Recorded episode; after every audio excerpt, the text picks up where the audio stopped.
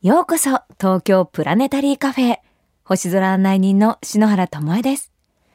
ここからの時間は空がある私篠原が星を楽しむキラキラなパーティースターパーティーにあなたをご招待します。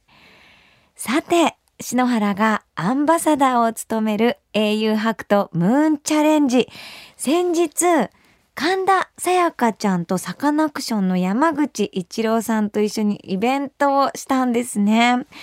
このムーンチャレンジは民間による世界初の月面ロボット探査レースに日本から唯一参戦するチームハクトを応援するプロジェクトなんですね。私アンバサダーを務めておりまして神田沙也加ちゃんも新しいアンバサダーとして参加してくださりサカナクションの山口さんが CM の曲を作ってらっしゃるんですね。なんと月面の探査レース賞金総額は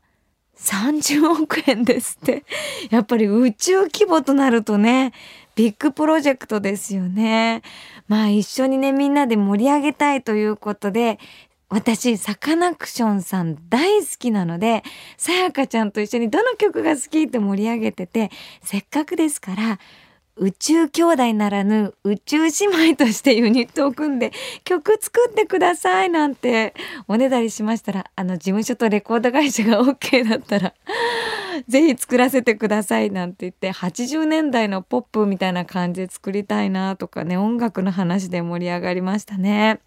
さあ、こちらのハクトのローバーは2017年の打ち上げを目指しているそうです。皆さんもぜひご注目くださいね。さて、この後はお待ちかね、本日のスターゲスト、キンキキッズの堂本光一さんのご登場です。20年来のお友達なんですけれど、実は星の話をするのは初めてなんですね。実は光一くんかなりの宇宙好きという噂なので、堂本光一さんとワクワクなスターパーティー盛り上げたいと思います。どうぞお楽しみに。手のひらを筒の形に丸めて夜空に向けると見えなかった星が見える。どうしてかな？街明かりに霞んで見えなくなっている星は明かりを遮ることによって姿を現すのだ。筒から見る星はいつもよりくっきりとしている。そういえば古代日本では筒が星そのものだったそうだ。金星は融筒と呼ばれオリオンの三つ星は筒の王という三人の神様として祀られた。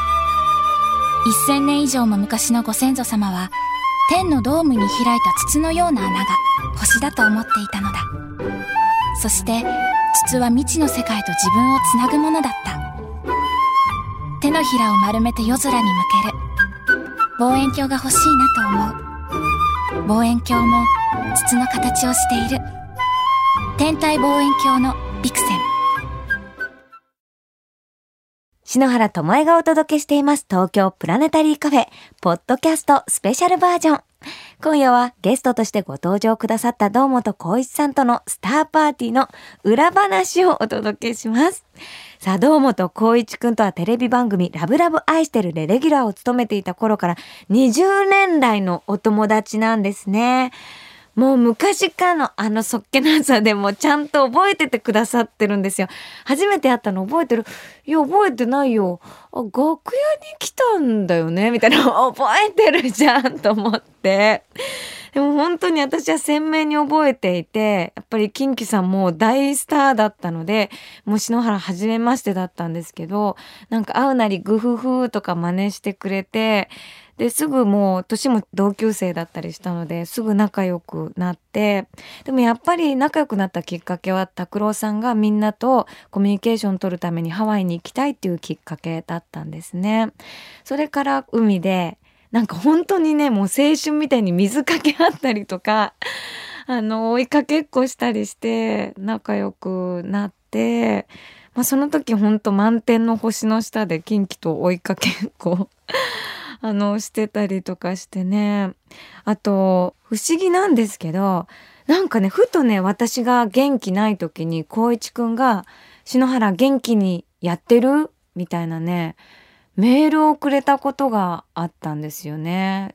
10代20代の頃から「ああなんかちょうど元気なかったのでメール嬉しいです」みたいなお話をしたことがあって。なので本当にねメールは5年に1回とかなんですよ。だけどなんだか不思議とその青春時代を一緒に過ごした仲間っていうのはすごく深い絆で結ばれてるんじゃないかなと思っていてで最近も私光一くんにあの「舞台頑張ってくださいね」とかいつも「本当応援してます」とか自分なりの言葉で伝えるとなんかすぐ返事を返してくれてそういうずっと仲間でいられるんだろうなって思う大切な存在なんですよね KinKiKids さんって。だからきっと私が大人になってもおばあちゃんになってもずっと学生らしい仲間でいられるって私は思うんですけどね。そしてニューアルバム N アルバム本当に素晴らしかったんです。私は鍵ロイっていう曲がすごく好きだったんですけど、この曲がね、二人の声が重なり合うんですよね。剛くんがお作りになった堂本光一さんと曲なんですけれどもあまりによくって剛くんに「あの曲最高だね」って言ったら「ありがとう」なんて。今もちょうどレコーディングしてるんだなんてお返事くれましたけれど。でも私ついねキンキの曲聴くとメロディーラインじゃなくてコーラスライン探しちゃうんですよね。それあのラブラバーシテでコーラスやってたからなのかもだけどガラスの少年も聞いて Stay with me って聞いても Stay with me baby ってこうコーラスばっかりラブラブでやってたからシュメロよりコーラスラインがすごいお気に入りっていうのがねキンキの私の聴き方かな。だから毎年ドームでねライブをされてますけどいつも口ずさむのはコーラスラインだったり探したりしていてでも衣装とかもすごい好きですしなんか2人の賑やかを見ていると私もすごく元気をもらえるので駆けつけるんですけど照れてるのかな？なんか楽屋に行くと「なんで来たの?」っていつも言われるんですけどね。さあ、そんな KinKiKids さんの N アルバム9月21日に発売です。私はね、ほんと聞いた時に原点回帰のようなポップなキンキ、そして繊細なキンキ、元気なキンキが全部入ってると思って大好きなアルバムです。ぜひ皆さんも手に取ってみてくださいね。どうもと小一さんにはまた来週もご登場いただきます。ちょっと次週は私、手作りプレゼントかなんか用意しちゃおうかなと思っております。きっと喜んでくれると思いますよ。どんなスターパーティーになるかお楽しみに。それでは篠原からこの時期のスターパーティーを盛り上げるおすすめの星、スターレシピをご紹介しましょう。夜10時頃、北東の空にはジグザグとした星の並び、カシオペア座が昇っています。アルファベットの W の形をしたこの星座が高く昇るようになると、季節はいよいよ秋。大きくはありませんが、その特徴的な形から夜空の中で見つけやすい星座です。カシオペア座は北極星を見つけるための目印としてもおなじみ。春から夏にその役目を果たしていた北斗七星とは交代の季節です。エチオピアの王妃カシオペアが椅子に座った姿のこの星座。